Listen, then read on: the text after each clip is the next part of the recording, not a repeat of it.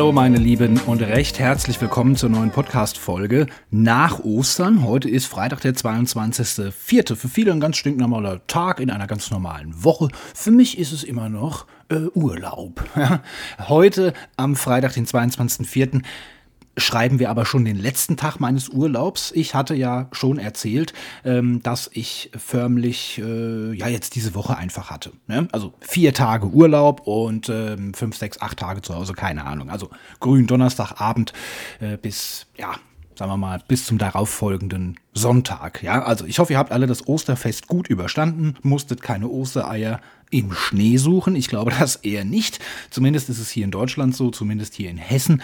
Da war strahlender Sonnenschein und diese Woche war jetzt auch mit strahlendem Sonnenschein gesegnet. Mein Urlaub, also mit fantastischem Wetter. Ich habe erst mal zu Wochenbeginn, äh, ich war nämlich erst äh, am Wochenende bei meiner Freundin und als ich dann am Ostermontag früh losgefahren und in der Mittagszeit wieder angekommen bin, zu Hause waren wir erstmal, habe ich meine Kids geholt, damit wir den Urlaub starten können, den gemeinsam. Wir sind dann erstmal zu meinen Eltern. Da gibt es immer Familienmittagessen an Sonn- und Feiertagen. Und da haben wir dann noch ein paar Stunden gesessen, bis ich irgendwann gesagt habe, Leute, ich bin von der Autobahn direkt hierher. Ich bin in dicken Klamotten, ich schwitze hier in der Sonne. Im Garten war noch gar nichts vorbereitet, also noch keine Sitzmöglichkeiten. Da kann man noch nicht so richtig entspannen.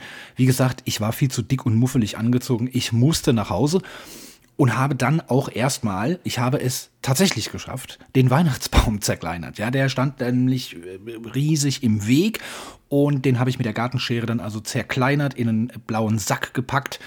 Den Stamm habe ich in die Ecke gestellt. Da stand schon ein Stamm von letztem Jahr. Ne? Viele sagen, das gibt's doch gar nicht, Bergmann. Aber es ist tatsächlich so. Bin da ein bisschen nachlässig gewesen. Und ich habe es dieses Mal zum ersten Mal nicht genommen und in den Keller getragen, sondern direkt in mein Auto. Bin dann am Dienstag zur ähm, Mülldeponie gefahren. Da gibt's also auch, da kann man also auch kostenlos dieses ganze Grünzeug abgeben. Und dann stand ich erstmal vor verschlossenen Türen. Ja, die haben natürlich nur montags und mittwochs auf und das auch nur zwischen 13 und 16 Uhr und so weiter. Also bin ich den ganzen Dreck da noch, äh, habe ich in meinem Auto rumgefahren und am Mittwoch musste ich aber los, musste ich meinem Vater irgendwie das, sein Auto irgendwo auf seiner Arbeitsstelle holen und in der Werkstatt bringen, das alles zusammen mit meiner Mutter und dann wieder zurück. Und auf dem Rückweg bin ich dann auf jeden Fall endlich äh, zu dieser Müllverbrennung gefahren und habe dort dann das Grünzeug abgegeben. Also der Baum ist weg, der Stamm von letztem Jahr ist weg. Ich bin jetzt also Weihnachtsbaum befreit, endgültig und das in der zweiten oder dritten Aprilwoche. Fantastisch. Ihr könnt mir jetzt mal wirklich mal einen Applaus schenken.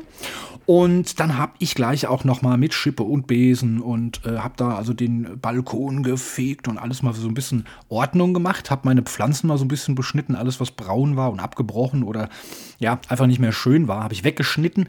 Habe jetzt also noch einen Eimer voll mit ein bisschen Grünzeug. Ne? Das muss dann halt einfach runtergetragen werden in die grüne Mülltonne. Mache ich das nächste Mal, wenn ich runtergehe. Ich muss ja auch mit dem Hund spazieren gehen regelmäßig. Ich kann jetzt auf jeden Fall endlich wieder auf meinem Balkon sitzen. Und das habe ich auch schon gemacht bei herrlichem Sonnenschein, äh, habe also wirklich die Sonne schon genießen können in diesem Jahr. Auch wenn wir noch im April sind und das ist ja so der Regenmonat, ne? der April macht, was er will. Ich hoffe, dass äh, da hält er sich dieses Mal noch ein bisschen weiter zurück. Zumindest für diese Woche.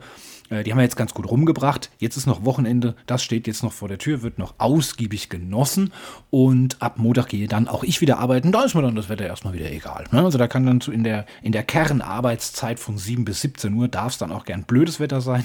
Da wünsche ich mir dann nur schöne, warme Sonnenstrahlen für nach 17 Uhr, wenn ich dann zu Hause bin. Ja, dass ich also ein bisschen mit einem alkoholfreien Weizen auf dem Balkon liegen kann und vielleicht auch mal wieder ein Buch lesen. Da muss ich also unbedingt wieder in dieses Buchgame reinkommen. Habe früher unheimlich gerne gelesen und das ist alles in den letzten Jahren so ein bisschen hinten runtergefallen. Ich habe immer noch einen Krimi, den ich noch nie gelesen habe. Ich habe schon, glaube ich, schon dreimal angefangen, habe es nicht geschafft, den weiterzulesen. Ich glaube, ich habe es dann sogar schon von meinem Lieblingskrimi-Autor hier aus der Region schon den Nachfolge Krimi gekauft, aber ne, das ist natürlich, ja, das geht halt eben, das muss nacheinander lesen. Ne? Das kannst du nicht einfach so durcheinander. Das geht chronologisch. Also muss ich den einen erstmal fertig lesen, damit ich das nächste lesen kann. Dann habe ich noch eine Lieblingskrimi-Autorin, auch im weitesten Sinne hier aus der Gegend. Ähm, da bin ich auch irgendwann mal stehen geblieben in ihrer ganzen Buchveröffentlichungsserie. Also ich bin komplett raus aus dem Game. Und äh, das muss auf jeden Fall, was ich auch äh, zum Teufel nochmal noch gar nicht richtig fertig gelesen habe, ist das Lieb, äh, das, das, das, Buch des lieben Herr Panda-Bär. Äh, ein fantastischer Bestseller, den er geschrieben hat. Ein mir höchst persönlich bekannte Persönlichkeit, muss man sagen. Von Twitter kennt kennt ihr ihn ja auch, Herr Panda-Bär. Und ähm, da habe ich das Buch gelesen, habe es verschlungen. Es ist super zu lesen, aber ich bin da noch nicht ganz fertig geworden. Also ich bin einfach, wie gesagt, raus aus dem Lesegame oder möchte ich mich ganz gern wieder reinfriemeln, finde aber nicht die Zeit für. Das ist also so das, was bei mir jetzt aktuell so Stand ist. Ja, ähm, ich habe äh, ein kleines bisschen Kritik bekommen, dass ich äh, eigentlich nicht über Politik sprechen wollte, dann jetzt in letzter Zeit aber doch äh, relativ viel Politik mit reinbaue in diese Podcast-Folgen, finde ich aber auch wichtig. Ich komme jetzt in ein Alter, da muss man auch mal nach Politik schauen und muss sich da so ein bisschen informieren, finde ich. Und da passiert eben auch momentan sehr viel. Ja, ganz viele Frauen sind zurückgetreten aus äh, großen Ämtern. Da hatte ich letzte Woche schon drüber berichtet. Es gibt jetzt auch eine Nachfolgerin als äh, Bundesfamilienministerin, nämlich Lisa Paus. Wurde also von den Grünen jetzt eine neue ausgewählt, ist praktisch designierte Bundesfamilienministerin, muss also natürlich noch im Amt bestätigt werden. Ähm, das war das. Damit sind wir auch schon mit dem, mit dem äh, Politikblock fertig, ja, kann man sagen. Und dann kommen wir mal zu einem anderen Thema. Die meisten von euch kennen mich ja von Twitter. Also ich glaube, alle, die diesen Podcast hören oder mindestens, ja, mindestens 80, 90 Prozent sind auch auf Twitter. Und da hatte ich ja auch neulich schon mal drüber berichtet, dass Elon Musk der Chef äh, des Autobauers Tesla, des Elektroautobauers Tesla und mittlerweile reichster Mensch der Welt, der will jetzt Twitter kaufen. Ja, was war da denn los? Also für alle, die das nur so halb am Rande mitbekommen haben, hier nochmal ganz kurz zur Erklärung. Äh, Elon Musk wollte also, ähm, ja, also er hat irgendwie auf, auf seinem Twitter-Account und hat, glaube ich, über 8 Millionen Follower oder was, also unfassbar, oder 80 Millionen, ich weiß es gar nicht ganz genau, ist auf jeden Fall einer der einflussreichsten Twitterer auch dieser Tage.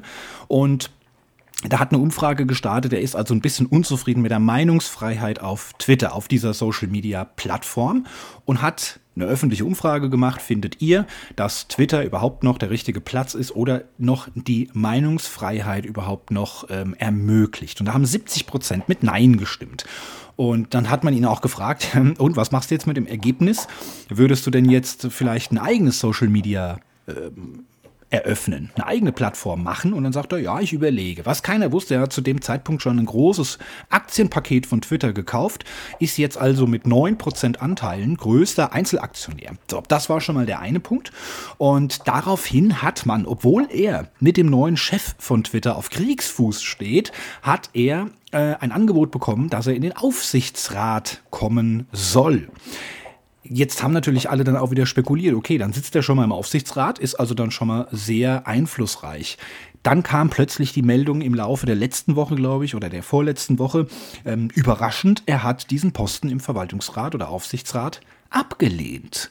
So, warum? Ganz klar, wenn er Mitglied des Aufsichtsrats von Twitter ist, darf er nur 14,5 Prozent der gesamten Aktien halten. So, 9% hat er ja jetzt, aber das würde dazu führen, dass er eben nicht alle Aktien von Twitter kaufen kann und ihm dann diese Plattform gehört. So, das war nämlich dann sein nächster Plan. Er wollte also Twitter komplett kaufen und hat dann jedem Aktionär 53 amerikanische Dollar angeboten pro Aktie. Zu dem Zeitpunkt war sie bei 46 oder 47 Dollar ungefähr. Das heißt, jeder hätte safe 53 Dollar bekommen und äh, hätte damit auf jeden Fall Gewinn gemacht. Also ähm, in Aktiensprache gesprochen, Rendite. Ja? Also man hätte auf jeden Fall was verdient. Zumindest mal, wenn man hier für 47 Dollar gekauft hat, dann hat man das, was man vorher vielleicht schon sowieso schon an Gewinn erwirtschaftet hat. Mit dem Halten dieser Aktie hätte man hier auf jeden Fall nochmal mindestens 6 Dollar pro Aktie hinzubekommen. Aber ähm, der Kurs der Aktie, der Twitter-Aktie, ist dann auch erstmal ganz schnell nach oben geschossen, ist dann aber innerhalb weniger Stunden auch wieder runtergefallen auf den Normalstand von 47 Dollar ungefähr. Ähm, das ist also erstmal nicht so gut gelaufen, wie er sich das gedacht hat, hat aber auch hier gezeigt, dass Elon Musk durchaus imstande ist, nicht nur bei Kryptowährungen wie Bitcoin oder sonstigem, sondern auch bei am richtigen Aktienmarkt, mit richtigen Aktien, mit gewissen Aussagen oder gewissen Aktivitäten als reichster Mensch der Welt, hier für Veränderungen zu sorgen im Kurs einer Aktie. Das ist also wirklich Wahnsinn. Und Twitter hat mittlerweile Gegenmaßnahmen ergriffen, die es ähm, Einzelaktionären erschwert haben, zu große Pakete zu kaufen, also zu mächtig zu werden. Ja, das ähm, gilt jetzt irgendwie für ein Jahr. Ganz so genau kenne ich mich da auch nicht aus, bin kein Aktienprofi, aber auf jeden Fall hat Twitter jetzt hier schon Gegenmaßnahmen ergriffen und schon kam auch schon auf der Gegenseite äh, eine Firma, die gesagt hat, hier Elon oder wer auch immer da äh, versucht Twitter aufzukaufen, wir würden mitinvestieren, wir würden da mit Geld äh, mit reingeben. Ja? Und Elon Musk äh, man schätzt sein Vermögen auf circa 230 bis 260 Milliarden Dollar, muss man sich auch auf der Zunge zergehen lassen. Also jetzt nicht das Geld, sondern die Summe. Ähm, Twitter würde ihn praktisch um die 40 bis 60 Milliarden kosten. Also es ist schon eine stolze Summe, wenn er es denn komplett kaufen würde. Aber wie gesagt, es ist ein Aktienunternehmen und deswegen muss er eben erstmal in, die, äh, in den Besitz der meisten Aktien kommen. Und das wird für ihn jetzt zumindest im nächsten Jahr erstmal relativ schwierig. Ja, so, das also nochmal zu dem Thema. Wobei ich auch sagen muss, ich glaube nicht, dass sich äh, für uns Twitterer jetzt so viel ändern wird. Ja, der wird das Ding nicht von links auf rechts ziehen, sondern er wird da eben äh, gewisse Verhaltenskodexe bearbeiten und äh, nicht mehr ganz so massiv eingreifen. Er will natürlich auch keinen Spam und keine äh, rechtsradikalen, nationalsozialistischen oder sonstigen äh, Posts zulassen, das nicht. Aber es sind eben, wie ich es letzte Woche auch schon mal berichtet habe, viel zu viele normale Accounts geblockt worden, einfach nur weil sie über Ukraine und Russland geschrieben haben, obwohl das jetzt gar nicht so populistisch war oder irgendwie, äh, ähm, ja, jetzt irgendwie so ein keine Ahnung was, Fake News oder sowas, ja. Und da hat Twitter wohl äh, Fehler gemacht. Das muss man einfach auch mal so sagen. Und äh, ich persönlich kenne das auch. Also wenn Leute wirklich massiv beleidigend sind, Gewalt androhen äh, oder irgendwelche ihre, ihre Schwängel da irgendwie präsentieren und man meldet die, dann bekommt man teilweise acht Monate später eine Rückmeldung. Danke, wir haben äh, diesen Account geprüft. Vielen Dank, dass du uns darauf hingewiesen hast. Wir, wir konnten jetzt aber keinen Fehler feststellen. Also dieser Account wird nicht gesperrt. Trotzdem vielen Dank für deine Mühe. Und da weiß ich manchmal schon gar nicht mehr, hä? was für ein Account habe ich gemeldet? Hä, das ist schon so lange her, kann ich mich gar nicht mehr dran erinnern. Und dann fällt es mir irgendwann wieder ein, wo ich sage, ach so, wenn man sowas postet, was da in dem Fall eben dann gepostet wurde und man meldet das, ist das, das ist kein Vergehen. Ach so, und andere werden wegen, wegen einem Hauch von nichts gesperrt. Und zwar teilweise lebenslang. Also da muss man sich wirklich fragen, wo ist hier die Grenze und wo, ähm, ja, wo greift Twitter zu hart durch und wo zu lasch einfach. Ja, und ich glaube, das ist das Thema, was Elon Musk auch sich so ein bisschen auf die Fahne geschrieben hat, dass er hier so ein kleines bisschen aufräumen will. Und er ist jetzt natürlich auch stinke sauer, weil Twitter eben Gegenmaßnahmen eingeleitet hat. Und deswegen hat er gesagt, er wird ganz Twitter kaufen, er hat genug Geld. Ne? Und er will auch aus eigenem Privatvermögen, also nicht aus irgendwelchem Tesla-Geld, sondern aus Privatvermögen da auch Geld äh, bezahlen und investieren. Und äh, wenn ihm dann ganz Twitter gehört, dann bekommt der ganz ganze Vorstand 0 Euro äh, oder 0 Dollar Gehalt. Ne? So, also der ist jetzt richtig äh, angepieft. Ne? Klar, man kann sich mit Geld alles kaufen, aber eben auch nicht alles und zumindest nicht alles so einfach. Ja? Das muss man eben auch mal sagen. Ja, und wo wir schon beim Thema ähm, Propaganda, äh, antisemitisch, rechtspopulistisch, wie auch immer, äh, rassistisch ja, jetzt noch so ein bisschen oder frauenfeindlich auch äh, das Thema schon mal angeschnitten haben. Xavier Nadu hat sich zurückgemeldet, ja, ein begnadeter Sänger, das muss man ihm wirklich lassen, hat ein dreiminütiges Instagram-Video gepostet, in dem er sich aufs, aufs tiefste entschuldigt und sich von all diesen Dingen distanziert, was mit Rechtsextremismus, mit generellem Extremismus, mit äh, Frauenfeindlichkeit, vor allen Dingen auch äh, rechtsradikal, antisemitisch und so weiter, also äh, und, und, und auch noch zusätzlich zu den ganzen äh, Verschwörungstheorien, was jetzt Corona Corona angeht, äh, hat er sich jetzt komplett von distanziert. Und das wird natürlich jetzt in den sozialen Medien heftigst diskutiert. Also ich muss ganz ehrlich sagen, ich habe äh, auch hier schon im Podcast das ein oder andere Mal Wort dazu ergriffen und finde, er ist ein fantastischer Künstler, er ist ein begnadeter Sänger, hat aber in den letzten, weiß ich nicht, 10, 15 Jahren angefangen, antisemitische Liedzeilen in seine Lieder einzubauen. Das war schon mal das Erste. Zweitens hat er auch... Ähm, immer mehr dann jetzt gerade, das wurde mir zumindest zum ersten Mal so richtig bewusst und bekannt, als Corona ausgebrochen ist, dass er sich dann als Verschwörungstheoretiker dahingestellt hat und erzählt dann irgendeinen Scheiß, dass man von Bill Gates einen Chip eingepflanzt bekommt, wenn man sich impfen lässt und also ein Mist einfach. Also man hat dann die schrecklichsten und bescheuertsten Videos von ihm gesehen. Die sind dann irgendwo aufgetaucht. Er hat, glaube ich, auch eine Telegram-Gruppe gemacht, wie das ja auch schon der Wendler gemacht hat. Also vom Allerfeinsten, muss man wirklich sagen, was da so abgegangen und passiert ist. Und äh, jetzt setzt er sich da einfach hin und wischt das einfach so in einem dreiminütigen Insta-Video alles weg und erwartet jetzt, dass da alles verziehen und ja, alles wieder vergessen ist. Das wird so nicht funktionieren. Ich denke, und das ist das, was ich jetzt aus meinen Social Media Feeds rausgelesen habe. Ähm, es, er wird wahrscheinlich gemerkt haben, dass sich seine Songs und seine Alben nicht mehr so gut verkaufen, dass viele Plattformen, viele Radiosender auch auf seine Lieder verzichtet haben, die also nicht mehr spielen und damit verdient er ja ja, jedes Mal, wenn das Lied auf zum Beispiel Spotify läuft oder in, in irgendeinem Radiosender gespielt wird, verdient er ja ein paar Cent. Also klar, dann kann man sich vorstellen, wenn das weltweit tagtäglich mehrfach irgendein Lied von dir gespielt wird, da kommt schon äh, ein zusätzliches Einkommen permanent noch reingelaufen. Er wird vermutlich auch nicht mehr in irgendwelche Sendungen eingeladen. Er hat ja auch schon Sendungen gemacht und teilweise mit moderiert und äh, ist überall ja rausgekommen ups, da hat sich meine Festplatte wieder aufgehängt. Also, wie gesagt, er ist ja überall rausgeflogen und ich vermute auch, dass wenn er jetzt also versucht, neue Alben aufzunehmen, die zu verkaufen, dass die sich auch nicht mehr so gut verkaufen lassen und dann geht ihm natürlich jetzt Geld flöten und äh, dass er dann jetzt ganz äh, plötzlich aufgewacht ist und gedacht hat, ach nee, das war ja alles Quatsch, was ich die letzten 15 bis 20 Jahre da so gesagt habe und welchen äh, komischen Gestalten ich mich da und komischen Meinungen vor allen Dingen ich mich da geöffnet habe. Ne? Also ich finde es ein bisschen lächerlich, muss ich sagen. Ich kann es nicht ganz wirklich ernst nehmen. Ich weiß nicht, ob ihm das jetzt helfen wird. Äh, ich habe heute auf Twitter auch schon gelesen, klar, da gibt es jetzt auch schon Stimmen, die sagen, ähm, da ist jemand, der aufrichtig sich entschuldigt und um Vergebung bittet und ganz Twitter hackt auf ihm rum habe ich auch Verständnis für. Man muss natürlich auch verzeihen können und so weiter und so fort. Aber wie gesagt, du kannst nicht 15 Jahre Propaganda in eine ganz, ganz düstere, schwarze und ganz, ganz falsche Richtung verbreiten, deinen Einfluss nutzen und damit natürlich eben auch Einfluss auf zum Beispiel Jugendliche auszuüben und dann in einem dreiminütigen Video zu sagen, es tut mir alles leid, ich nehme alles zurück. Das ist einfach nicht so leicht, wie man sich das jetzt vielleicht vorstellen mag. Ich glaube, äh, dass seine Karriere da trotzdem drunter leiden wird. Und jetzt ist auf jeden Fall erstmal Spekulation und jetzt wird natürlich erstmal jeder gibt jetzt mal seine Meinung dazu ab oder wie ihr kennt das ja. Ne? Und dann haben wir noch die nächsten Promis, äh, die wieder für Shitstorm gesorgt haben. Zumindest gab es den in, in meinen Social Feeds, wenn man das so schön nennen darf.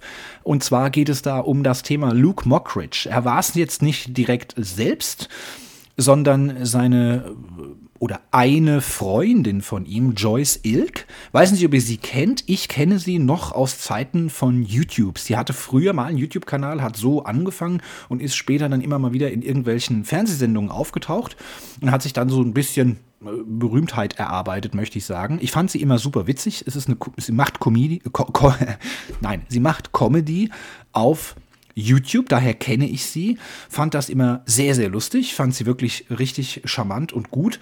Und auch Luke Mockridge kenne ich als Comedian, der ein tolles Bühnenprogramm gemacht hat, der mich zum Lachen gebracht hat und den ich wirklich einfach immer super fand. Jetzt ist es ja passiert vor einem Jahr, um nochmal einen kleinen Recap zu machen. Da wurde ihm vorgeworfen, dass er Frauen vergewaltigt habe, Frauen misshandelt. Und er hat in seinem Bühnenprogramm zum Beispiel auch immer wieder Witze gemacht über K.O.-Tropfen, dass er also K.O.-Tropfen da angewendet hat, um dann eben mit diversen Frauen Sex zu haben. Das hat er als Spaß, als Künstler in sein Bühnenprogramm eingebaut. Und das ist ihm dann natürlich so ein bisschen auf die Füße gefallen und wurde ihm dann zum Vorwurf gemacht, dass man sagt, hier, jetzt gibt es da einen Vorwurf, jetzt gibt es ein, ein Opfer, die ihn also also anklagt und sagt, er hätte sie sexuell missbraucht. Und ähm, wenn man jetzt mal sich da sein Bühnenprogramm anschaut und da kommen dann eben so Witze über K.O.-Tropfen, ne? man sagt ja immer so schön, äh, bei jedem Spaß ist ein bisschen Ernst dabei. Und äh, das alles hat ihm also so ein kleines bisschen auch für seine Karriere das Genick gebrochen, muss man sagen. Und jetzt ist äh, es so, dass er auch alle Termine, alle Sendungen, alles abgesagt hat die ganze äh, Promi-Welt, die ich so kenne, die ich so konsumiere, möchte ich mal sagen, also auch in anderen Podcasts, die ich gerne höre, hat man massiv Stellung bezogen und zwar gegen ihn, hat ihn also wirklich aufs Schärfste verurteilt. Ich konnte das anfänglich nicht so ganz einordnen, weil ich nicht wusste, ähm, weil ja jetzt, sagen wir mal, gerichtlich nicht erwiesen ist, ob er das wirklich gemacht hat. Und ich bin bei sowas eben erstmal immer etwas vorsichtig, ob äh, da jetzt was wirklich was Wahres dran ist. Es kann jeder herkommen und kann jeden, äh, sagen wir mal, ähm, belasten mit irgendwelchen Aussagen, mit massiv massiven Aussagen. Ähm, es gehört dann aber eben auch dazu, dass das Ganze auch bewiesen wird. Und das finde ich eben sehr schwierig. Und gerade in so einem Fall mich nicht falsch verstehen jetzt, aber in, in einem Fall, wo so Missbrauch geht, sexueller Übergriffe, das ist schwer zu beweisen. Ich weiß das. Ich möchte damit nichts beschönigen und auch keine Ausreden finden. Aber ich fand es irgendwie krass, dass so viele Prominente sich sofort gegen ihn gestellt haben und ihn aufs Schärfste verurteilt haben. Also ich weiß es nicht, ich kann es nicht einschätzen, ich bin nicht dabei, ich kenne diese ganzen Personen da nicht, die sich da in, diesem, in dieser Blase bewegen, aber es scheint was Wahres dran zu sein. Und äh, es scheint auch bei vielen Prominenten einfach so eine bekannte Sache zu sein, wo man sagt, ja, das war klar, dass das irgendwann mal kommt und das traue ich ihm auch zu. Ich weiß es nicht, ob man ihn da jetzt aufs Schärfste verurteilen sollte. Ich verurteile natürlich jegliche Übergriffe, gewalttätiger Art und Weise, was nicht einvernehmlich ist, gerade auch ähm, Frauen gegenüber. Also wie gesagt, versteht mich nicht falsch, ich verteufle das und wenn es so ist, dass er das gemacht hat oder dass der ein Verdacht sich sehr, sehr erhärtet, dann muss er natürlich auch und dann darf er auch meines Erachtens nach im Fernsehen nie mehr wieder auftreten und nie mehr wieder damit Geld verdienen. Dann soll er eben was Anständiges arbeiten und einem richtigen Beruf nachgehen, aber eben nicht mehr im Fernsehen als Star, weil ich auch hier, genau wie bei Xavier Naidoo, immer wieder sage, es sind eben auch viele Jugendliche, die man beeinflussen kann. Und was auf gar keinen Fall passieren darf, dass ein Prominenter Frauen vergewaltigt oder sexuell missbraucht, in welcher Form auch immer, und dann ist mal ein Jahr Sendepause, da hört und sieht man nichts mehr. Ne? Er zahlt dann vielleicht eine außergerichtliche Summe, um sich da mit dem Opfer zu einigen. Und dann geht er wieder auf die Bühne und macht wieder einen rasanten ähm, Karrieresprung und ist fantastisch und verdient Millionen. Nach dem Motto, ähm, wenn man genug Geld hat, kann man alles klären und dann darf man sich alles erlauben. Das darf natürlich niemals am Ende hängen bleiben. Deswegen sage ich, wer so etwas gemacht hat und ihm die Schuld nachgewiesen werden kann, ich weiß nicht, wie da der Stand ist, äh, rein rechtlich oder jetzt vor Gericht, wie das da jetzt weiterläuft. Aber äh, wenn sowas ist und jemand dann auch äh, angeklagt und dann muss er auch angeklagt und verurteilt werden, da soll es auch keine außergerichtlichen äh, Vereinigungen geben und Geldzahlungen oder sonstiges, damit das Opfer die Klappe hält, sondern da gehört er bestraft, da gehört er ins Gefängnis und dann gehört er auf jeden Fall auf keine deutsche Bühne mehr und auf keinen TV-Sender mehr ausgestrahlt. Das ist meine Meinung darüber. Und jetzt haben sich diese beiden also gezeigt, bin ein bisschen abgeschweift, aber jetzt haben sich die beiden in einem Foto gezeigt, Joyce Ilk und Luke Mockridge. Und sie hat dann einfach einen blöden Witz gemacht auf Instagram und hat da irgendwie drunter geschrieben, ich weiß gar nicht, was ihr habt, aber ähm, das Einzige, was ich hier bekommen habe, sind K.O.-Tropfen. Oder so in dieser Art. Und das ist einfach nicht witzig. Ja? Also sich mit jemandem fotografieren zu lassen, abzubilden im Internet, auch als eine Influencerin, das muss man ja auch sagen, der ähm, beschuldigt ist, Frauen misshandelt zu haben, sexuell übergriffig geworden zu sein. Und dann eben noch diese Sache mit den K.O.-Tropfen, was man ihm ja auch im weitesten Sinne vorwirft, das dann eben noch als Witz äh, irgendwie zu verpacken. Und wenn dann Leute herkommen, die dann noch sagen, ja, das ist ja künstlerische Freiheit, also Kunst darf alles, muss ich auch hier sagen, nein, Kunst darf nicht alles. Es gibt Grenzen und die darf auch die Kunst nicht überschreiten. Das ist meine persönliche Meinung. Das ist ja auch mein persönlicher Podcast, deswegen darf ich diese persönliche Meinung hier ja auch wiedergeben. also, Shitstorm äh, von allen Seiten. Xavier Naidoo, Luke Mockridge, Joyce Ilk und jetzt hat sich ja auch noch Faisal Fawusi, ich weiß nicht genau, wie er heißt. Er kommt hier auf jeden Fall bei mir aus der Ecke. Äh, ich kenne ihn nicht persönlich, aber äh, er hat früher wohl irgendwie als Balljunge oder als Ordner bei der Frankfurter Eintracht im Stadion gearbeitet und kommt unweit von dort. Es ist für mich ein Katzensprung, könnte mit dem Fahrrad dahin fahren. Ähm, Faisal Kawusi heißt er, um es jetzt nochmal richtig auszusprechen ist mir gerade eben äh, kurz entfallen, der hat sich jetzt auch öffentlich dann also auf die Seite von Joyce Ilk und Luke Mockridge geschlagen und stärkt denen da so ein bisschen den Rücken und hat wohl auch ganz viele Twitter- und Instagram-Kommentare auch nochmal wiederum kommentiert mit blöden Sprüchen und das finde ich einfach dann auch nicht witzig. Äh, wie gesagt, da versuchen sich jetzt gewisse Künstler zusammenzuraufen und machen eigentlich auch wieder das, äh, dass sie sich auf die falsche Seite schlagen. Ja? Und ich weiß nicht, das wird denen alles hoffentlich auf die Füße fallen und da werden hoffentlich diverse Karrieren beendet. So. Ähm, Karriere beendet ist vielleicht das falsche Stichwort als Übergang, aber ich habe Neuigkeiten von Netflix. Ihr wisst ja, ich bin großer Netflix-Fan und ich habe auch ein Abo und ich schaue wirklich sehr, sehr viele Sendungen und habe das einmal ausgerechnet, ob sich die 12,99 äh, Investitionen pro Monat eigentlich rentieren. Ich muss sagen, ja, voller Überzeugung. Das ist jetzt keine Werbung, aber ich finde es äh, mit voller Überzeugung kann ich sagen, Netflix lohnt sich für mich auf jeden Fall. Wenn ich mir nur mal überlege, was ich jeden Abend, wie, viele, wie viel Zeit ich da noch auf Netflix verbringe, wie viele Sendungen ich da schaue und vor allen Dingen im Urlaub oder äh, an den Wochenenden, dann sind das Hunderttausende von Stunden pro Jahr. Das kann man mit Geld gar nicht aufwerten. Also da kostet mich jede Minute oder jede Stunde kostet mich irgendwie 5 Cent oder was. Das ist allemal sein Geld wert. Und äh, so sehen das auch viele andere. Die Kinos scheinen ja so ein bisschen ähm, wegzusterben. Netflix ist natürlich gerade zu Corona-Zeiten und zu Quarantäne-Zeiten, Homeoffice-Zeiten äh, natürlich massiv expandiert also die Zahlen explodiert, ganz, ganz viele neue Abonnenten hinzubekommen. Und man hat für dieses Jahr 2,5 Millionen Neukunden prognostiziert. Also man ist davon ausgegangen und hat vorhergesagt, es werden in diesem Jahr äh, weitere 2,5 Millionen Neukunden hinzukommen. Dem war aber nicht so. Jetzt wurde also diese Woche bekannt, dass im ersten Quartal 200.000 Abonnenten weniger sind als im Quartal zuvor. Das heißt, die haben erstmals seit 2011, also seit elf Jahren, weniger Abonnenten als im Quartal zuvor. Das ist natürlich schon mal eine Hausnummer. Hat aber natürlich auch mit dem Krieg zu tun, denn in Russland wurde Netflix gesperrt und das hat allein schon 700.000 äh, Abonnements betroffen. Allein in Russland 700.000 Abonnements, die also jetzt nicht mehr schauen können. Die muss man natürlich da rausrechnen. Das heißt, eigentlich hätten sie mehr als im Quartal zuvor, aber durch diese Sperre natürlich, wie gesagt, sind sie da ganz schön ins Minus gedrückt worden. Ähm, aber nichtsdestotrotz, ich finde es gut, um zum Thema Krieg noch etwas zu sagen. Die Stadt Mariupol ist momentan stark umkämpft. Meine letzte Meldung, bevor ich diesen Podcast aufgenommen habe, war, dass die, dass das Ultimatum, was die Russen gestellt haben, abgelaufen ist und viele Ukrainer viele Zivilisten auch sich in einem Stahlwerk verschanzt haben, darunter aber auch ähm, schätzungsweise 400 Kämpfer die allesamt ähm, nicht so, wie man zu diesem Ultimatum ihnen angeboten hat, dass die einfach sich ergeben und einfach abhauen können, sondern die sind alle dort geblieben. Niemand hat die Stellung verlassen. Das war mein letzter Stand. Ich weiß nicht, was bis Freitag, wenn ihr diese Folge frühestens hören könnt, was da sich sonst noch so entwickelt hat. Ähm, ja, müssen wir einfach mal abwarten. Es passiert im Moment unglaublich viel. Äh, ich hatte ja auch schon gesagt, ähm, man errechnet mit einer großen Ostoffensive, also im Osten der Ukraine nach Ostern. Jetzt ist ja nach Ostern.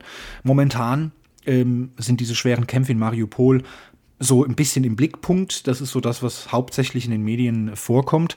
Aber ähm, die amerikanischen, ich glaube FBI oder CIA oder wie auch immer, gehen davon aus, dass das nur vorbereitend ist, dass also der ganz, ganz große Schlag noch kommen wird. Also grauenhaft, es sieht momentan überhaupt nicht nach Frieden aus. Man hört auch irgendwie, zumindest höre ich nichts mehr von Friedensgesprächen. Ich weiß nicht, wie da der aktuelle Stand ist.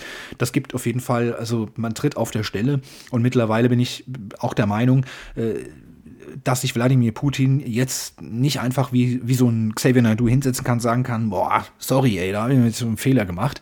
Äh, ich, es tut mir leid, ich ziehe alles zurück und wir holen alle Leute wieder zurück. Er muss das jetzt durchziehen. Ja? Und entweder die Ukraine verliert oder Wladimir Putin verliert, dann wird es aber auch keinen Wladimir Putin mehr geben, denn ich gehe davon aus, er wird sich nicht ins Gefängnis begeben oder sonstiges. Äh, es ist seine große Show. Das muss man leider einfach mal so titulieren. Er versucht dort diesen Krieg zu gewinnen. Und sollte er scheitern, wird es keinen Wladimir Putin mehr geben. Und deswegen wird er jetzt nicht einfach einen Rückzieher machen, sondern ähm, es müsste jetzt eigentlich so, dass oder so sein, dass alle anderen Regierungsmitglieder sich gegen ihn stellen und ihn dann so unter Druck setzen, dass er da praktisch ja sein seine mächtigen Worte oder seinen, ja, seinen Einfluss einfach verliert. Ich weiß nicht, was da noch passieren muss, welche Sanktionen da noch greifen müssen. Ist auf jeden Fall auch alles nochmal ein eigenes Thema für sich. Jetzt möchte ich euch aber äh, mit einem kleines, äh, mit einem kleinen bisschen Werbung nochmal, ähm, ja, etwas auf mich aufmerksam machen. Quasselschacht Werbung. Ja, heute möchte ich euch ein fantastisches Angebot machen, nämlich von HelloFresh. Hier könnt ihr bis zu 100 Euro sparen. Jetzt erstmal, was ist HelloFresh für alle, die das noch nicht gehört haben?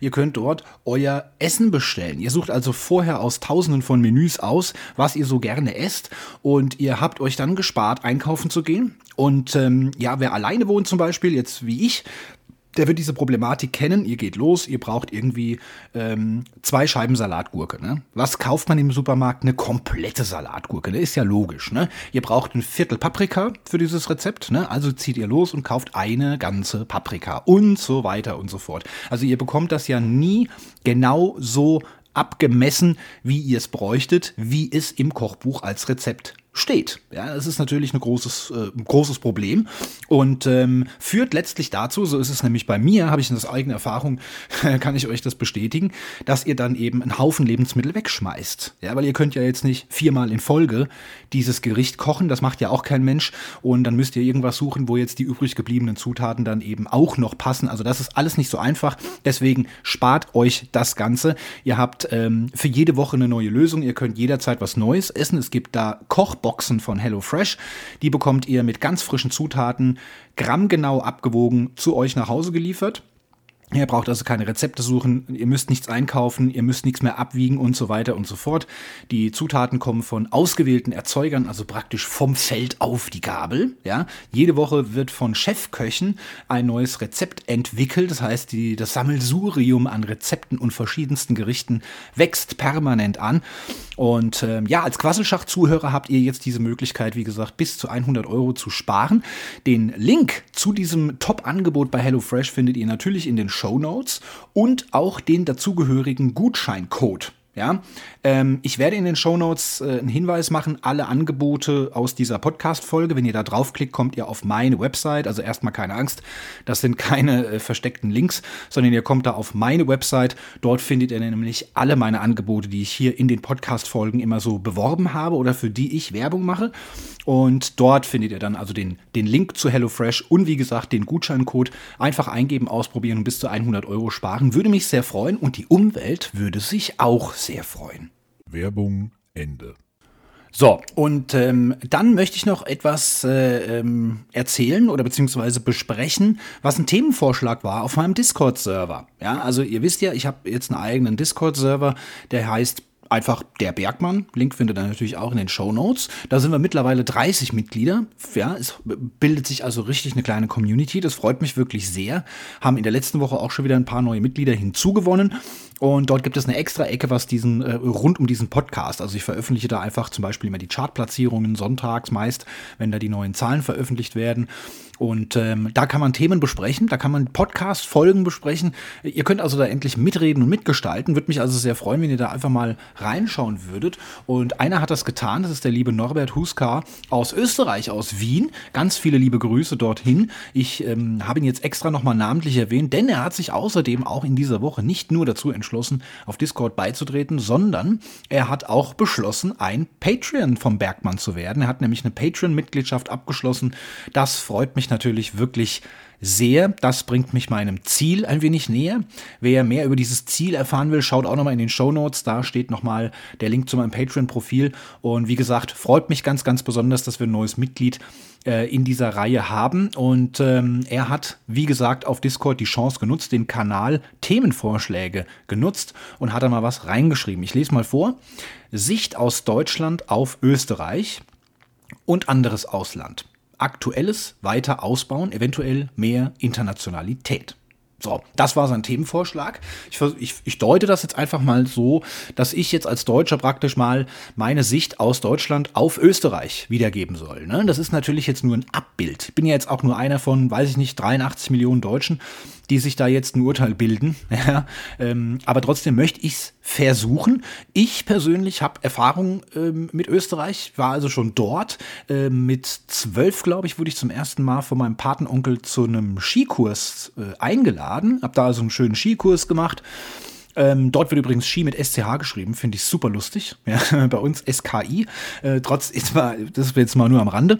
Und auf jeden Fall habe ich da so einen einwöchigen Skikurs gemacht, habe da also die Basics erlernt des Skifahrens. Bin ja normalerweise, also meine Eltern sind auch keine Winterurlauber gewesen. Wir waren also, wenn, dann immer nur im Sommer im Urlaub. Von daher jetzt zum ersten Mal diese Erfahrung gemacht und gleich noch auf die Bretter geschickt worden und ähm, habe das erlernt, hat mir unheimlich viel Spaß gemacht. Es gab dann am Ende auch noch so ein Rennen, ne, so für die Anfänger. Habe ich sogar Goldmedaille geholt. Also ich habe schon mal Gold im Skifahren geholt, ne, möchte ich hier auch nochmal erwähnen. und ähm, das war in Österreich. Wir sind ein Jahr später nochmal hingefahren über die Osterfeiertage, dort einfach nur mal so, sagen wir mal, so just for fun. Also jetzt ohne Kurs, sondern einfach nur so fahren. Ist natürlich auch eine ganz coole Sache. Und ähm, dann sind wir, glaube ich, nochmal ein Jahr später später, aber das weiß ich gar nicht, ob das in Österreich war oder im tiefsten Bayern. Keine Ahnung. Auf jeden Fall waren wir dann auch nochmal Skifahren. Also, das waren meine ersten Erfahrungen mit Österreich. Ich habe vor zwei, drei Jahren mit meinen Kindern Österreich besucht. Wir haben dort uns eine Ferienwohnung gemietet ich glaube, das war über Airbnb, weil wir auf die Zugspitze wollten. Jetzt ist die Zugspitze aber aus österreichischer Sicht nichts Besonderes. Ist einfach nur einer von vielen Bergen. Äh, aus deutscher Sicht, ja, die, die Zugspitze steht in Deutschland und auch in Österreich.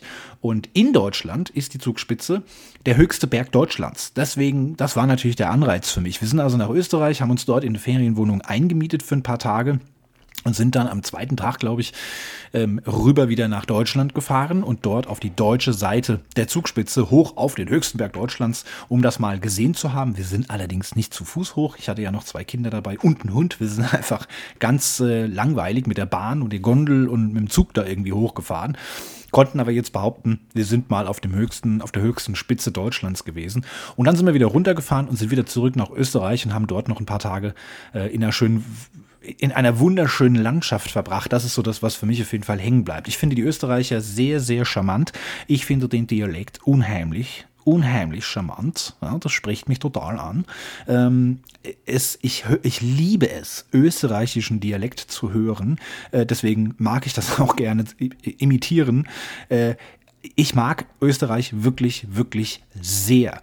Ähm, sind mir, ist mir ein sehr, sehr charmantes Volk und wie gesagt, äh, wunderschöne Landschaft. Das ist das, was mir zu Österreich einfällt. Ähm, tolle Nachbarn, deutschsprachige Nachbarn vor allen Dingen. Das macht es natürlich als Urlauber dann auch noch mal einfacher irgendwie. Aber, und das ist das, was ich jetzt als Aber ähm, mal reinbringen muss, ich glaube, oder zumindest habe ich äh, letztes Jahr oder vorletztes Jahr mal so ein bisschen übers Internet Erfahrungen gesammelt. Das beruht jetzt gar nicht so auf Gegenseitigkeit. Ich glaube nämlich, dass die Österreicher uns gar nicht so mögen können. Ich glaube, für die sind wir so die Schnösel und ähm, haben da ja auch, glaube ich, so einen ähnlichen Begriff wie Schnösel. Ich weiß nicht ganz genau, wie die Österreicher das bezeichnen, aber ähm, da wird schon so ein bisschen beleidigend auf uns ähm, herabgeschaut, glaube ich. Ja, ich weiß nicht, an was das liegt. Hat das mit der Geschichte zu tun? Ähm, mit der deutschen Geschichte, ne, dass man da Österreich auch mal eingenommen hat und so weiter und so fort. Aber das ist, glaube ich, ein komplett anderes Thema. Ähm, oder ob man einfach, die, die Deutschen haben ja sowieso, glaube ich, einen sehr, sehr schlechten Ruf, nicht nur in Europa, sondern auch in der ganzen Welt, dass das dann eben auch in unseren direkten Nachbarländern äh, so der Fall ist, kann ich mir schon gut vorstellen. Es gibt natürlich unheimlich viele äh, Deutsche, die sich auch im Ausland eben immer wieder benehmen wie die Axt im Wald, wie man so schön sagt. Und ähm, ja, natürlich keinen guten Eindruck hinterlassen. So wahrscheinlich dann eben auch auch im Urlaubsgebiet äh, in Österreich, da wo man äh, eben dann die ganzen Skifahrer immer sieht. Ich glaube, das wird da schon so ein kleines bisschen gehandhabt, äh, wenn, wenn ich da immer so höre, dass da so Fußballmannschaften oder Karnevalsvereine da so hinfahren zum Skifahren. Ich glaube, die benehmen sich da auch so ein bisschen wie am Ballermann auf Mallorca äh, nur halt eben mit anderer Kleidung. Ja, nicht halb nackt, sondern dick eingepackt, aber in den ganzen ähm, Skihütten und Berghütten, Après-Ski-Party und so weiter, da ist, glaube ich, richtig Drecksau-Party und da wird auch mal ein ganz, ganz schlechter Eindruck hinterlassen. Also Ich kann persönlich nur sagen, ich äh, liebe Österreich. Ich mag es wirklich sehr, möchte auch gerne, gerne wieder hin in Zukunft. Ähm, habe aber den Eindruck, dass das, ähm, wie gesagt, nicht auf Gegenseitigkeit beruht. Ich weiß aber natürlich auch, dass ähm, auch viele Deutsche jetzt nicht so überzeugt sind von Österreich und da eben auch Schimpfwörter finden und so weiter, wie das immer so mit Nachbarn ist. Das gleiche hat man ja auch so ein bisschen mit den Niederlanden zum Beispiel. Ja, das hat, glaube ich, aber auch viel mit Fußball zu tun. Ähm, ich kenne den Einfluss zum Beispiel aus Belgien, um jetzt ein kleines bisschen vom Thema abzuschweifen. Das ist ja sowas, wo ich meine gesamte Kindheit über jedes Jahr hingefahren bin und da ähm, sehr, sehr viel erlebt habe. Und da wurden wir auch schon immer böse angeschaut. Also wenn man gehört hat, dass man Deutsch spricht, da muss man aber dazu sagen, das hatte dann wirklich mit der Geschichte zu tun. Denn ähm, Deutschland ist ja jetzt nicht wie bei Österreich friedlich, sagen wir mal, einmarschiert, sondern hat Belgien wirklich richtiggehend überfallen, hat viele Menschen dort äh, umgebracht und in Kriegsgefangenschaft gebracht. Und äh, das da natürlich natürlich die Kinder und Kindeskinder, Enkel und so weiter und Urenkel äh, diese grauenhaften Geschichten noch erzählt bekommen haben und das von Generation zu Generation weitertragen, kann man sich dann vorstellen, wenn man dann mal so einen Deutschen trifft, auch wenn es 80 Jahre nach dem Krieg ist, hat man da kein gutes, ähm, keinen guten Eindruck von denen oder, oder kein gutes Bild von denen, ja. Ich weiß nicht, also es wird mich natürlich auch im Gegenzug jetzt sehr interessieren, was du als Österreicher über Deutschland äh, denkst, wie du darüber so denkst. Ähm, ich, wie gesagt, kann jetzt nur mein eigenes persönliches Bild abgeben. Äh, ich ja, ich weiß nicht, wie es, in Gesamtdeutschland aussieht. Ich glaube, das ist auch schwierig in Worte zu fassen, äh, ähm, das so zu pauschal zu betrachten und zu sagen, die Deutschen mögen die Österreicher nicht. Das, das kann man natürlich nicht, weil es eben, äh, ähm, ja, es gibt 83 Millionen Menschen in Deutschland, die alle eine andere Meinung haben, ja, und vor allen Dingen eine andere Meinung als ich. Ähm, das ist mal das eine. Die andere Frage war ja ähm, auch ein, eine Sicht aus Deutschland auf das andere Ausland. Wie gesagt, habe ich jetzt schon so ein kleines bisschen angerissen. Ich bin da sehr, sehr offen. Ähm, was neulich, das passt vielleicht hier ganz gut hin, was mir neulich aufgefallen ist, dass ich in meinem Leben ähm, noch nie in den östlichen Nachbarländern war. Also ich, um jetzt nur mal einfach aufzuzählen, Polen, Rumänien, äh, Ukraine, äh, Tschechoslowakei, alles was da so östlich von Deutschland ist, war ich noch nie. Habe ich noch nie einen Fuß äh, über die Landesgrenze gesetzt. Woran das liegt, weiß ich nicht. Ich konnte mir aber bis vor kurzem auch gar nicht vorstellen, dass das schöne Urlaubsländer sind. Das klingt blöd, das weiß ich auch. Ich weiß auch, dass das falsch ist, möchte mich davon auch gerne persönlich überzeugen. Aber als Deutscher äh, oder zumindest mal jetzt speziell aus Hessen kommend, war das bei mir in meiner Familie so, wenn wir in Urlaub gefahren sind, dann entweder nach Frankreich, da war es schon ganz schön, aber so die Krönung war dann doch noch Spanien, war noch ein bisschen schöner und ein bisschen, äh, da war man auch ein bisschen beliebter als in, in, Frankreich, das ist ja auch immer so ein bisschen Rivalität. Und ähm, in Spanien dann, äh, ja, einfach fantastisches Wetter, super Sonne und sowas, ja. Ich war auf Abschlussfahrt zum Beispiel in Italien, fand ich auch ein super fantastisches Land.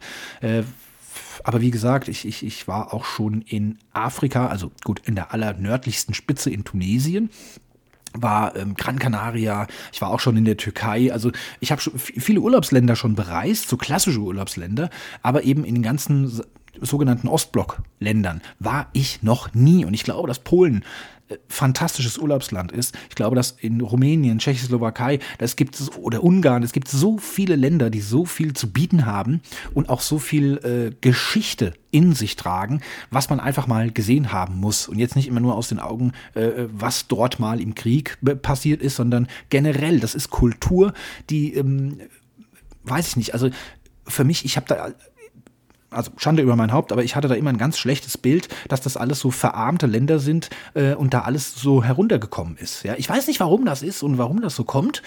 Aber da sieht man auch mal, wie das vielleicht innerhalb Deutschlands einem so wiedergespiegelt wird. Ja, ne? vielleicht liegt das daran dass man äh, in den Medien immer nur, äh, wenn es um Polen geht, sieht man immer nur alte, klapprige Autos, die fast auseinanderfallen auf holprigen Straßen. Und dann wird immer wieder berichtet von Korruption, dass also die Polizisten einen anhalten, man ist mit vier Promille total besoffen, dann schenkt man dem eine Flasche Wodka, da darf man weiterfahren. Das ist so der Eindruck, der einem vermittelt wird. Ich glaube, da haben natürlich auch die Medien und die Berichterstattungen und Nachrichtensender auch ihren großen Anteil dran, dass man hier vielleicht ein falsches Bild hat. Das gilt nicht für alle, auch das muss man wieder sagen. Es gibt viele Menschen, die sehr, sehr gerne in die Oststaaten fahren und dort dort auch sehr gerne Urlaub machen. Ich würde das auch gerne mal machen, ähm, weil es mich sehr, sehr interessiert. Das also mal äh, meine Sicht aus Deutschland auf die Nachbarländer. Äh, ich bin sowieso jemand, der gerne in seinem Leben, wenn es denn finanziell wieder möglich sein sollte, äh, möchte ich gerne sehr viele Sachen bereisen und zwar nicht jedes Jahr nach Spanien oder jedes Jahr in die Türkei oder jedes Jahr nach Italien, sondern ich möchte gerne auch mal Länder sehen, die jetzt, äh, die man jetzt nicht so als die klassischen Urlaubsländer kennt. Ich möchte mal nach Irland, nach Schottland, England. Ich möchte gerne mal nach Australien oder ähm, wie heißt das hier nebendran? Das andere da. Ah, Mann, jetzt komme ich nicht auf den Namen.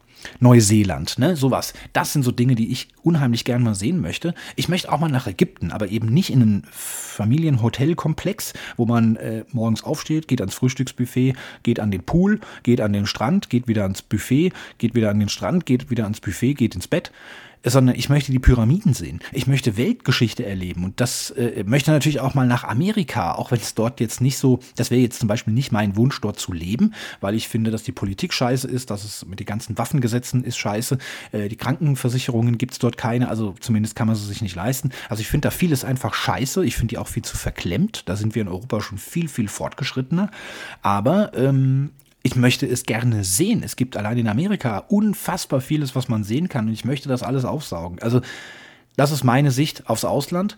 Und ähm, um vielleicht mal zu dem Thema zu kommen, auf was du angespielt hast, gerade auch aktuelles weiter ausbauen, eventuell mehr Internationalität. Ich finde, wir haben schon ein sehr, sehr hohes Maß an Internationalität in Deutschland. Äh, das schmeckt vielen nicht. Ich glaube aber, dass wir hier äh, in, in, den, in den alten Bundesländern etwas besser damit klarkommen. Komischerweise sind diese ganzen Neonazis immer in den östlichen Ländern, in den neuen Bundesländern, in den fünf neuen Bundesländern, die früher mal die DDR waren, das ist schon unheimlich lange her.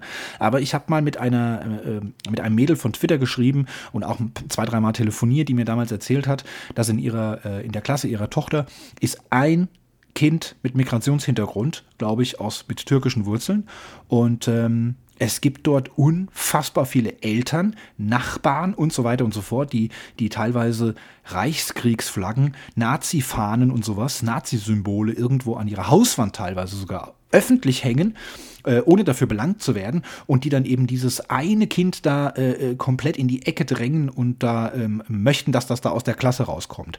Ich kann nur sagen, es gibt, ich übertreibe jetzt einfach mal, ne? hier im Raum Frankfurt, im Rhein-Main-Gebiet, wo ich jetzt wohne, da hast du, und ich habe zwei Kinder, die eingeschult wurden, wenn da die Namen vorgelesen werden mit, mit den Klassenkameraden, da waren zwei, drei deutsche, klassische deutsche Namen, Müller, Meier, Schmidt oder sowas, ja, oder Bergmann.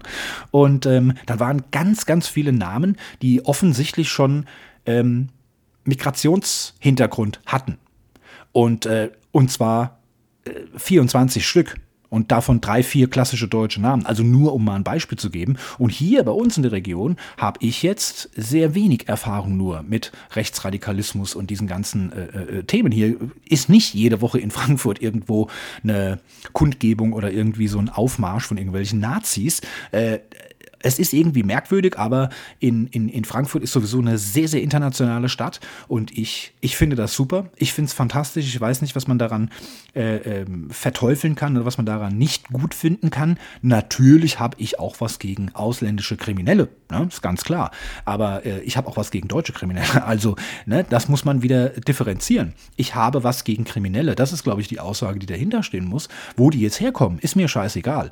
Und ich kann nicht einfach sagen, wenn irgendein ähm, ähm, Mehmet Yildiz äh, äh, straffällig geworden ist, dass der ausgewiesen werden muss, weil dieser Mehmet Yildiz, Yildiz namentlich äh, ursprünglich mal aus der Türkei stammt, aber seine Eltern, seine Großeltern und Urgroßeltern äh, hier in Deutschland leben, hier geboren und aufgewachsen sind. Also was sollen wir denen denn jetzt in die Türkei ausweisen? Also wenn ich morgen ein Auto klaue, werde ich ja auch nicht nach ähm, Simbabwe ausgewiesen. Ja? Was, warum? Was soll das? Ja? Also äh, das ist vollkommener Quatsch einfach.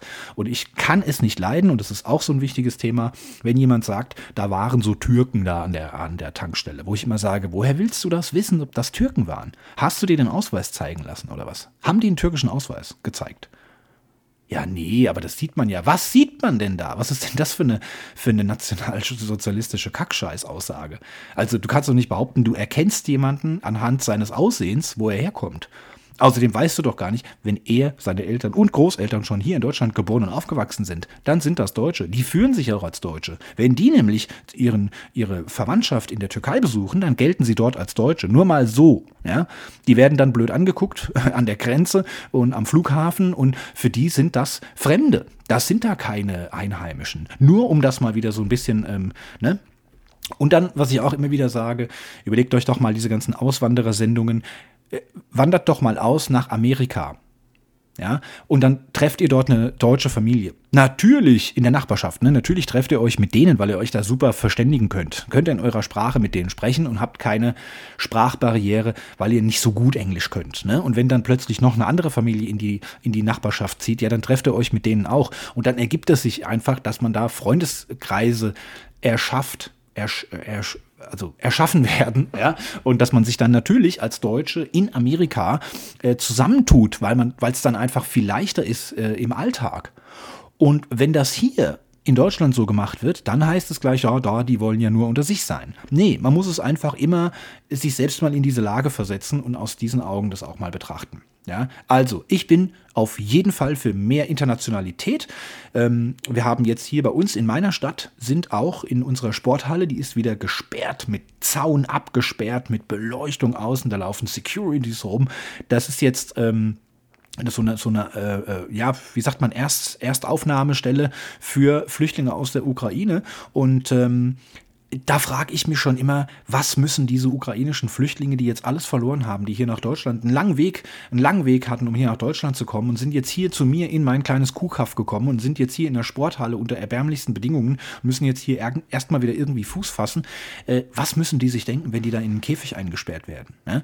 Die müssen doch denken, das wäre hier noch Nazi-Deutschland, wo äh, bloß ein Schritt hinter den Zaun auf die öffentlichen Straßen in Deutschland, du wirst mit Mistgabeln verfolgt oder erschossen. Das müssen die doch denken. Also ich finde es schrecklich, dass man diese Menschen einsperrt.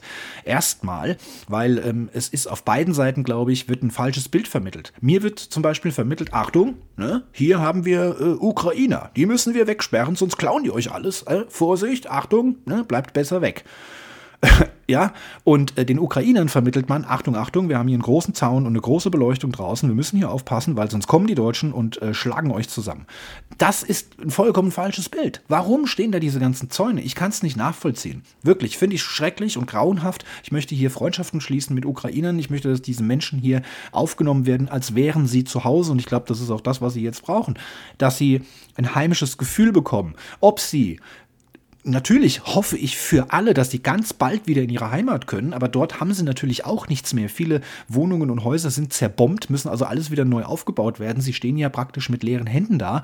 Ähm, das weiß man nicht, das wird die Zeit zeigen, ob sie wieder zurück möchten in ihre Heimat, was, was ich absolut nachvollziehen kann, oder ob sie sagen, wir möchten das nicht mehr, wir haben Angst, weil wenn jetzt der Krieg vielleicht aufhört, hört er vielleicht nächstes, fängt er nächstes Jahr vielleicht wieder an. Ich möchte diese schrecklichen Erlebnisse nicht mehr haben. Ich fühle mich hier in Deutschland sicherer. Dann möchte ich, dass diese Menschen hier auch herzlich aufgenommen aufgenommen werden, dass die hier deutsche Freunde finden, dass die hier Fuß fassen können, dass die Kinder in die Schule gehen, in den Kindergarten gehen, dass die hier eine Ausbildung machen, dass die Menschen hier arbeiten gehen können. Ähm, da freue ich mich drüber. Und äh, da bin ich sehr international. Und ich habe auch schlechte Erfahrungen gemacht von Migrationshintergrund Kindern, die mich in meiner Kindheit und Jugend vermöbelt haben, geschlagen haben. Und natürlich hatte ich dann auch einen Hass auf Ausländer, habe aber dann im, im Erwachsenenalter festgestellt, das hat ja nichts mit der Nationalität oder der ursprünglichen Nationalität ihrer Vorfahren zu tun, sondern ähm, das waren einfach Idioten, fertig aus. Und das hätten genauso gut deutsche Idioten sein können. Ja. Deswegen, ähm, ich hoffe, ich habe die Frage beantwortet. Ich hoffe, ich bin niemandem auf die Füße getreten. Ich hoffe, ich habe mich nicht missverständlich ausgedrückt. Aber das ist meine Sicht aus Deutschland, auf Österreich und anderes Ausland. Äh, ich möchte gerne alle Länder bereisen, möchte dort auch sehr gerne wie ein Gast behandelt werden. Und dementsprechend möchte ich auch, dass ganz viele Menschen hierher kommen und sich ebenfalls wie Gäste fühlen. Oder noch viel besser, dass sie sich hier wie zu Hause fühlen können. Und ob sie geflüchtet sind oder ob sie aus freien Stücken hierher einwandern, äh, warum auch immer, ich freue mich über jedes neue Gesicht. So möchte möchte ich es mal an der Stelle sagen. So, ich hoffe, ich habe deine Frage beantwortet. Vielen, vielen Dank für den Themenvorschlag. Ist ein sehr interessantes Thema, kann man gerne auch noch ausweiten. Und wie gesagt, würde dich gerne darum bitten, dass du auf dem Discord-Server in der Folgenbesprechung gerne auch mal drauf eingehst und mal so ein bisschen deine Sicht auf Deutschland schilderst. Ich glaube, das interessiert die Zuhörer hier auch brennend. Ne? Und ähm, ja, dann kommen wir langsam zum Ende. Wir haben die Stunde schon fast voll. Ich möchte noch was in eigener Sache loswerden. Ich habe meinen Amazon-Shop ähm, erneuert. Da gab es massive Kritik von meinem Chef. Ja, der gesagt hat, was, was bietest du da denn für eine Scheiße an? und das habe ich mir zu Herzen genommen und musste feststellen, er hat vollkommen recht, da war so viel Mumpitz drin, viel zu viel vor allen Dingen auch. Deswegen habe ich meinen Amazon-Shop ausgemistet und möchte euch bitten, da einfach mal vorbeizuschauen. Ganz viele andere haben das gemacht. In diesem Monat, glaube ich, war mein verkaufsstärkster Monat. Vielen, vielen Dank nochmal an alle, die das gemacht haben. Ich möchte es auch noch ganz kurz erklären für alle, die es noch immer noch nicht mitbekommen haben. Ähm, auf meinem Twitter-Profil findet ihr zum Beispiel den Link oben in der Bio. Ähm, ihr findet ihn natürlich auch unten in den Show Notes. Es geht einfach nur darum, wenn ihr über meinen Link, über meine Amazon-Empfehlungen etwas kauft, bekomme ich eine Provision. Äh, wenn ihr über meinen Link auf Amazon danach dann vielleicht noch andere Sachen findet und die dann auch noch kauft, bekomme ich auch noch eine kleine Provision. Ihr zahlt aber den ganz stinknormalen Preis. Also euch kann es egal sein, ob ihr ganz normal auf Amazon geht und was kauft oder ob ihr über den Bergmanns Amazon Shop reingeht und dann was kauft. Für euch bleibt der Preis absolut identisch, aber ich bekomme eine kleine Verkaufsprovision. Da würdet ihr mir sehr helfen, würde mich freuen, wenn ihr da auch mal vorbeischaut. Natürlich der Hinweis zum Discord. Auch hier werden weitere Mitglieder ähm, sehr herzlich wie Gäste begrüßt, die sich dann aber heimisch fühlen können. Also auch hier können gerne noch viel mehr kommen. Ihr könnt auch gerne auf Discord, wenn ihr schon dort seid, Mitglied seid, könnt ihr dort auch ähm, einen Einladungslink erstellen und den an eure Freunde verschicken oder auf euren Twitter-Profilen, Facebook-Profilen, wo auch immer verbreiten. Es würde mich sehr freuen, wenn wir hier aus diesen 30 Mitgliedern das Ganze noch vermehren und eine tolle Community entstehen lassen, die ähm, etwas, sagen wir mal, in kleinerer, kuscheliger Runde als jetzt zum Beispiel auf dem großen Twitter. Ja, hier hat man ein bisschen mehr den Fokus auf die Nachbarn. Hier ist es ein kleiner, gemütlicher Kreis und ähm, ich finde es ganz, ganz toll. Also hier gerne auch mal vorbeischauen, Mitglied werden.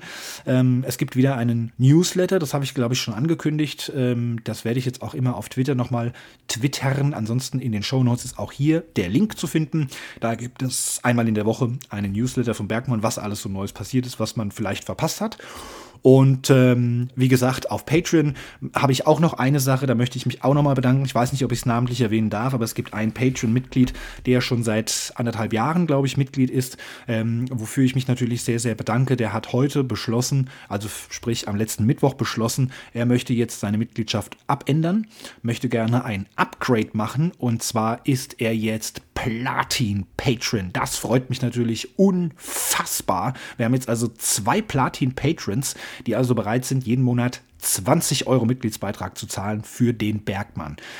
Ihr könnt das auch machen. Ihr kommt, bekommt dafür ähm, ein paar Benefits. Ja, schaut einfach mal vorbei auf patreon.derbergmann.net. Findet ihr den Link natürlich auch überall auf meiner Website und in den Shownotes jeweils. Und äh, geht auch schon teilweise ab 3 Euro Mitgliedschaft pro Monat los. Einfach mal reinschauen, einfach mal dabei sein und mein großes Ziel erfüllen. Ab 120 Euro monatliche Einkommen, die kann man auch dort auf Patreon sehen, würde ich auch wieder anfangen, wöchentliche YouTube-Videos zu drehen. So, jetzt entlasse ich euch. Das war genug Werbung für heute. Ich hatte euch noch eine Sache versprochen, dass es eine neue Rubrik in diesem Podcast geben wird. Hat diese Woche leider nicht geklappt. Tut mir unfassbar leid. Ähm, das wird nachgeholt, hoffe ich. Ja? Und hören wir dann vielleicht eventuell in der nächsten Folge am 29. April. Das wäre nämlich nächsten Freitag. Patrons ab Goldlevel dürfen übrigens schon donnerstags reinhören. Ne? Das nur noch mal so am Rande. Und jetzt wünsche ich euch noch eine fantastische Woche, ein fantastisches Wochenende vielmehr erstmal. Und ganz viel Sonnenschein. Bleibt mir gesund, meine Lieben, weil für heute ist erstmal Schicht im Schacht. Das war der Podcast Quasselschacht. Über eine Bewertung auf den Podcast-Plattformen würde ich mich sehr, sehr freuen. Neue Folgen gibt es jeden Freitag, überall, wo es Podcasts gibt.